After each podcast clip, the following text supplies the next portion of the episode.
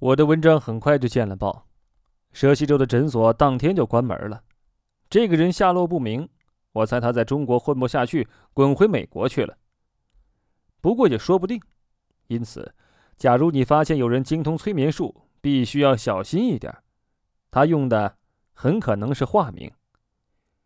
毛果解除了在申玉君身上设置的催眠令，不幸的申玉君很快恢复过来。我发现，其实她长得很漂亮。我明白了，气色对于一个女孩来说是多么重要。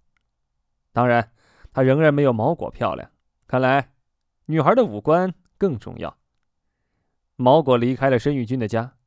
是的，他没法继续待下去了。有一件事必须得说一说。后来，王斌，也就是毛果的那个男朋友，醒过来了。不是我的功劳，也不是毛果的功劳。说出来。你肯定不信。